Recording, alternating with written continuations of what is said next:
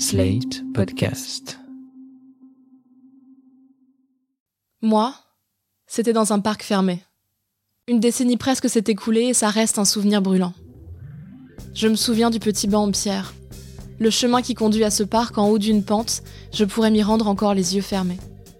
Juste guidé par mes sensations d'alors et le fantôme de sa main dans la mienne. Je n'ai pas beaucoup pratiqué le sexe à l'extérieur en dehors de cette fois-là. Ou alors, ça ne m'a pas marqué autant. Nous n'avions pas d'autre choix pour nous donner du plaisir et nous ne nous sommes pas conciliés. Pas un mot n'a été échangé. Le banc en pierre a soutenu nos ébats et les arbres de cette ville du sud endormie nous ont abrités. J'ai essayé de ne pas crier, j'ai mordu ma main. Ça n'a pas duré longtemps. Je n'ai même pas enlevé ma robe. Il y avait eu du silence avant et puis après le même silence est revenu. Quand je replaçais mes vêtements, il m'a embrassé. L'instant était fini. Nous n'avons plus jamais fait l'amour dehors, et je crois même que nous n'avons jamais repris ce chemin. J'aime l'idée que d'autres ont eu l'idée bien avant nous.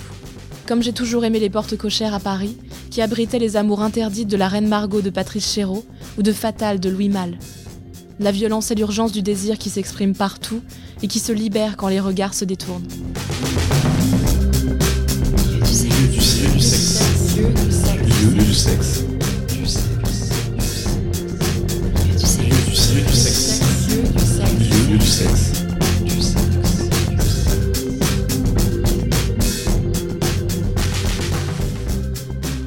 Sexe à l'extérieur, c'est aussi celui qui n'a pas trouvé sa place ailleurs. C'est un lieu du sexe illicite, honteux. C'est le cruising gay qui mène aux échanges brûlants au jardin des Tuileries, près du Louvre à Paris. Les bosquets se sont animés la nuit dès le XVIIIe siècle. Ils ont été le théâtre de moments sensuels, mais également de rafles de la police. Aujourd'hui persiste encore cette culture de la drague à l'extérieur dans ce même parc, la nuit.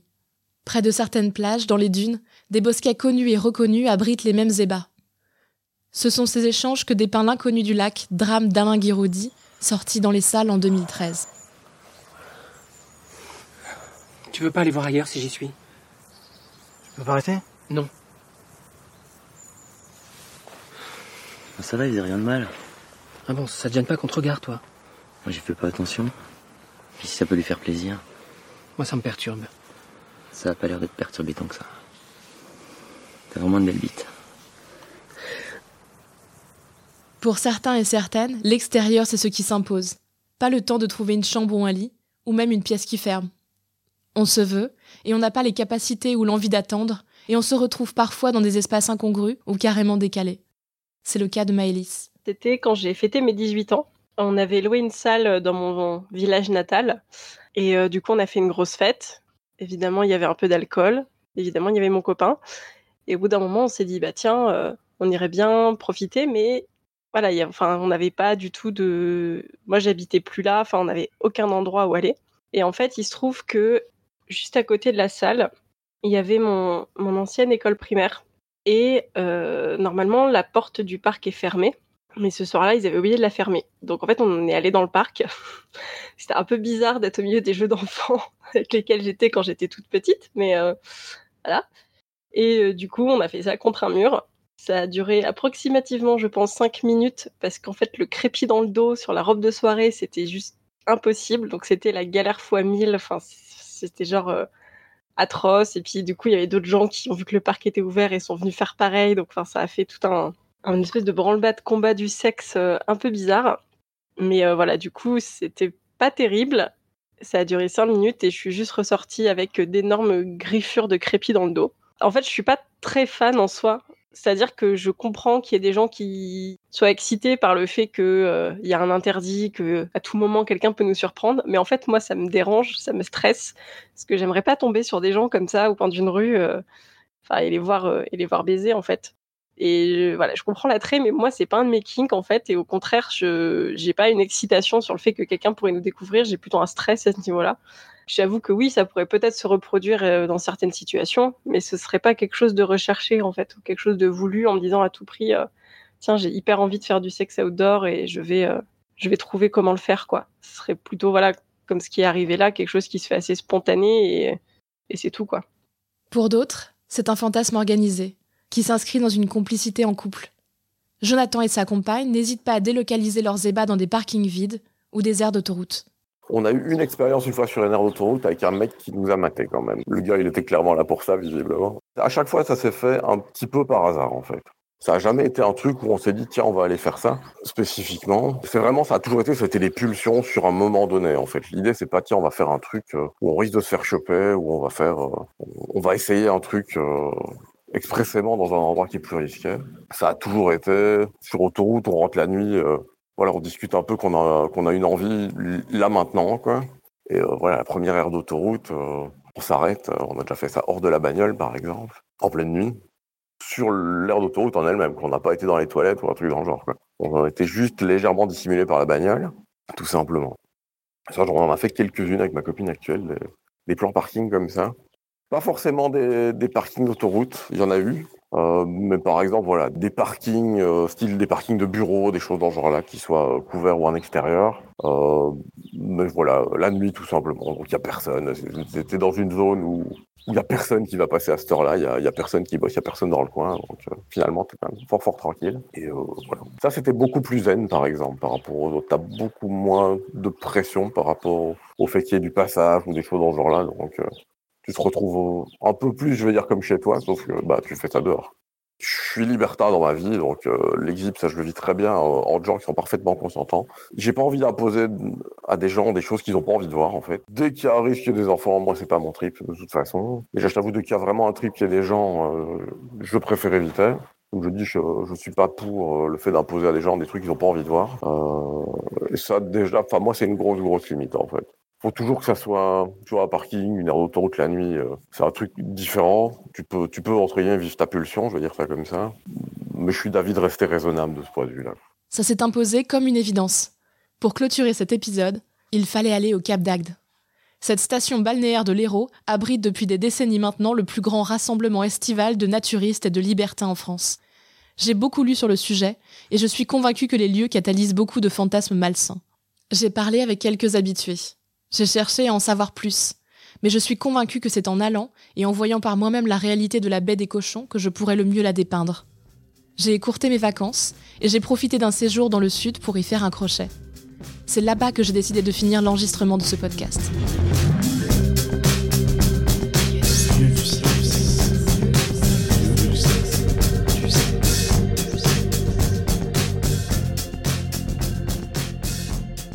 Commence dans un bus qui ne prend pas la carte bleue et ne rend pas la monnaie. C'est par ce bus de ville qu'on se rend de la gare d'Agde au Cap et son village naturiste connu mondialement. Dans le bus, j'observe les détails de cette ville du sud typique. Le cinéma Le Travelling, la foire fouille, les affiches pour la soirée Princesse Disney au Luna Park, d'autres pour le spectacle de Patrick Sébastien en septembre. À ce moment précis, les questions flottent dans l'air. Les gens entrent et sortent du bus et je n'arrête pas de me demander il y va? Elle y va? Ou pire encore, ils savent que nous y allons.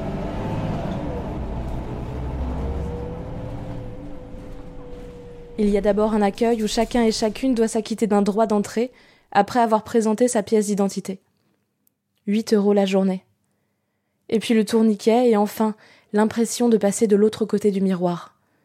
En pleine journée, la zone est calme et nous nous retrouvons habillés devant de grands casiers posés là au beau milieu d'un parking. Je décide d'y aller progressivement et me couvre d'un mince paréo. Après, il faut prendre ses marques. On trouve vite le port et ses restaurants, son esplanade piétonne et ses terrasses. Du haut de mon tabouret de bar, j'observe la faune locale. Beaucoup de couples, intégralement nus. Je remarque très vite que les hommes sont, sauf exception, épilés. J'observe beaucoup de corps modifiés par la musculation, les piercings, les tatouages, la chirurgie. La nudité ne les uniformise pas, mais les démarque. Ensuite, il est temps de fouler la plage.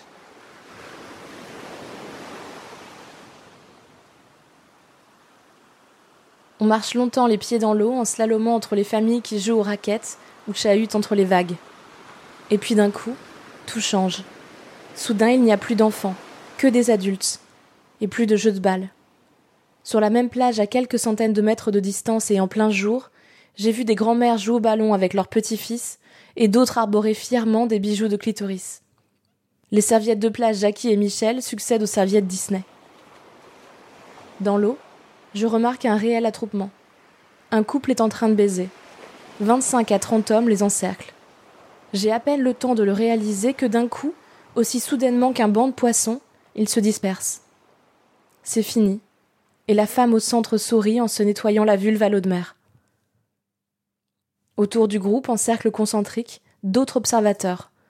Des hommes encore, et puis des couples, un peu. Sur la plage, certains attendent l'action en se caressant la verge. Je m'attendais à une plage presque déserte, et ce sont des centaines de personnes qui se trouvent là, sur des serviettes à quelques centimètres de distance. Dans le ciel, des avions passent entraînant derrière eux des publicités pour les clubs libertins des environs ou pour les sites de rencontres entre adultes. Il y en a qui ont sorti les cock rings. Une femme allongée sur le ventre dévoile sans y penser son plug anal bijou. Sur la plage, une femme porte un collier de soumise. Et le manège recommence. Quand un couple fait le show, l'attroupement se reforme autour d'eux. Très vite, des dizaines d'hommes. J'entends sur la plage. C'est vraiment des vieux crados. Preuve qu'ici, dans la portion de plage qu'on appelle la baie des cochons, la pratique est admise, visible, mais pas totalement acceptée. Il n'y a pas de connivence. Et certains qui sont pourtant là tout près jugent durement les corps et les pratiques. Ça me met en colère. Pourquoi s'installer ici si c'est pour se moquer? Plus l'après-midi passe, plus je vois la langueur contaminer les vacanciers. Au soleil, le couple à côté de moi commence à se caresser. Ils bronzent en se masturbant. D'autres, protégés par un parasol ou à la vue de tous, font l'amour. C'est doux en réalité, parce que le spectacle est rythmé par le bruit des vagues qui s'échouent sur la plage. C'est tout ce qu'on entend, la mer. Le corps chauffé par le soleil, les caresses plutôt tendres ont des airs d'incitation. J'envoie mon compagnon rejoindre le groupe des spectateurs. Il me raconte une ambiance complice, bon enfant, au point qu'une femme qui offre sa bouche au groupe se voit entendre. Elles sont salées les queues.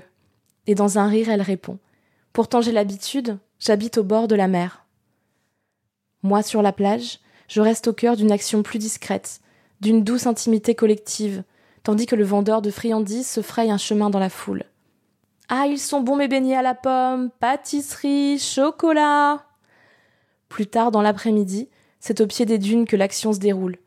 De nouveaux attroupements, de nouvelles pratiques en groupe. Une femme réclame une douche de sperme. L'homme qui l'accompagne veille au respect de la règle. On ne touche pas. Et la consigne est passée à chaque nouvel arrivant qui la respecte à son tour. Tous semblent avoir conscience que les limites sont indispensables, qu'elles structurent le spectacle, et que si elles étaient franchies, ce serait la fin du partage. À l'heure de l'apéritif, nous rejoignons Didier, fondateur du guide France Coquine, libertin depuis presque quarante ans et habitué du Cap. Il est heureux que nous soyons venus voir par nous-mêmes et regrette une image entachée par les fantasmes malsains. Puisque ce que j'ai vu a toujours respecté les limites du consentement, je lui partage ma seule réserve, la proximité de la baie des cochons avec les familles naturistes. Il y a des abrutis, je suis désolé de dire le mot, hein, mais il y a des abrutis qui viennent avec des enfants ici, alors qui, sincèrement, alors surtout quand ils me sortent l'idée que oui, euh, euh, on est naturiste, on vient avec des enfants, on est libre de faire ce qu'on veut. Ben, si tu naturiste, tu viens pas à Cergy-Pontoise-sur-Mer, parce qu'il n'y a que du béton ici. Hein. Si tu naturiste, tu vas à Montalivet, tu vas sur les grandes plages de l'Atlantique, mais tu viens pas t'enfermer là où il y a du béton.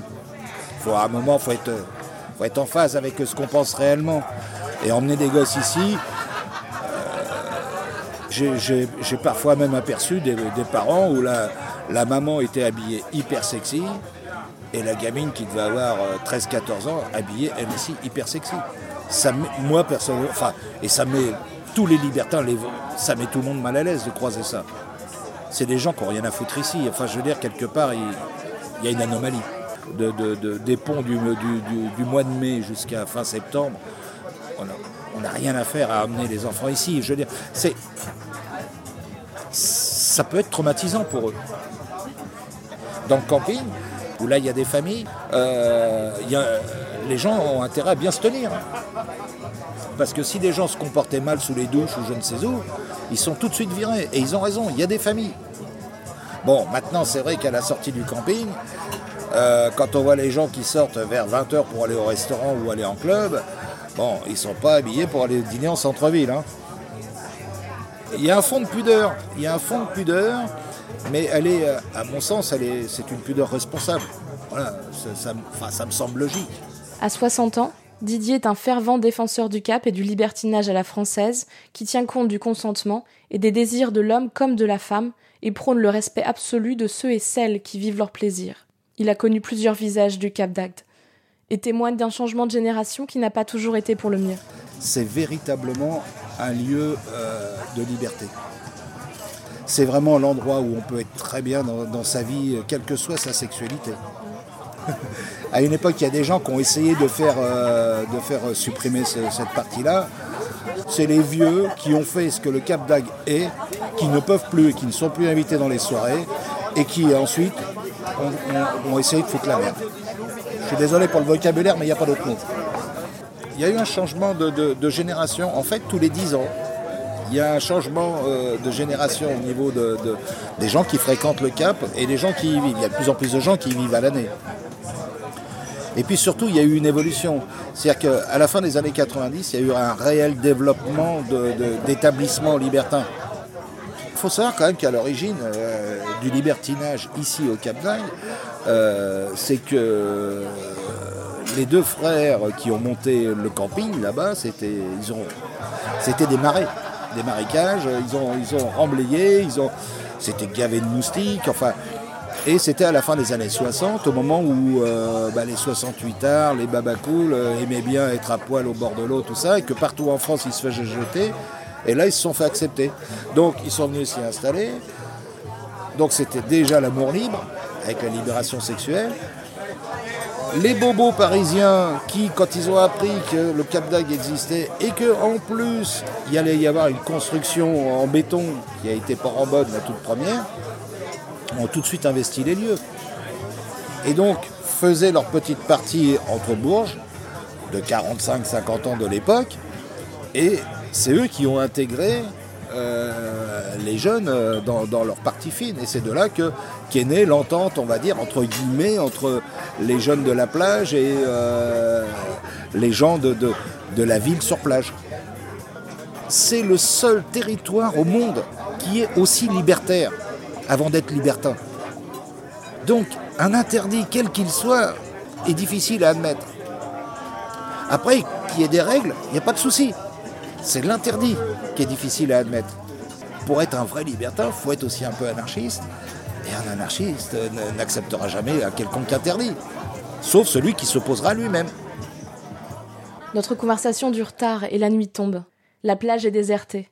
La nudité est désormais parée de tenues extravagantes, qui laissent peu place à l'imagination, mais font briller mes yeux.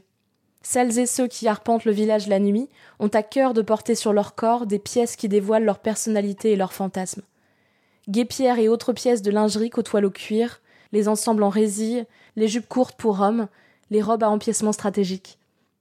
De hauts talons ont remplacé les tongs et les espadrilles. Les bars, clubs et boîtes se remplissent.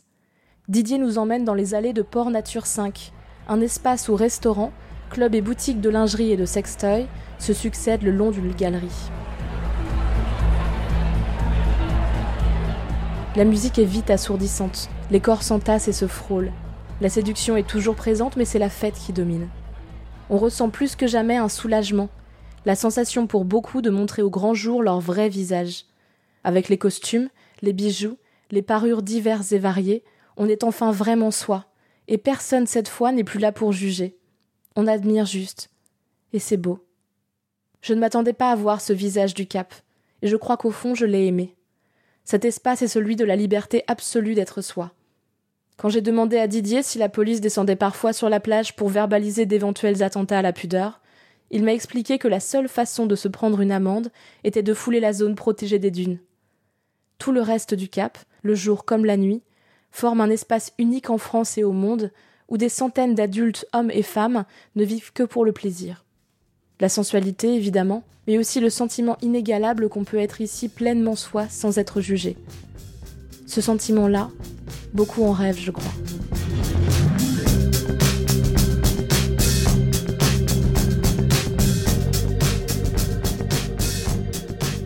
L'extérieur, c'est l'interdit et l'excitation qui va avec. C'est le frisson du flirt dangereux avec la loi. C'est le rush d'adrénaline quand on joue avec les règles. Mais l'exhibition sexuelle est aussi un délit puni dans la majorité des pays du monde. Et bien avant d'avoir affaire à la police, il est important de ne jamais imposer à qui que ce soit, quoi que ce soit. On respecte le consentement de son ou sa partenaire, et on respecte le consentement de ceux et celles qui peuvent nous apercevoir. C'est une règle à laquelle il ne faut pas déroger, un mot-clé qu'on emmène partout avec soi, un peu comme la capote au fond du portefeuille. Pour l'exhibition, la vraie, il existe de nombreux endroits où se faire plaisir tout en donnant du plaisir à un public. Comme les clubs libertins, par exemple. L'imaginaire sexuel de beaucoup les tourne vers l'extérieur pour tout un tas de raisons très différentes. De la douce caresse du vent à l'urgence du désir qui ne souffre pas d'attendre. Le cinéma et les romans s'en font largement écho. On aime l'idée du sexe qui s'infiltre largement au-delà de la chambre à coucher. On défend particulièrement, même en France, cet érotisme depuis longtemps délesté des injonctions reproductives. Mais comme tout jeu dangereux, aussi délicieux soit-il, le sexe à l'extérieur nécessite un certain nombre de précautions et d'un cadre. Il y a des règles qui peuvent être un peu bafouées et d'autres qui ne souffrent pas de contestation. Toujours veiller au consentement de l'autre et des autres, c'est la clé.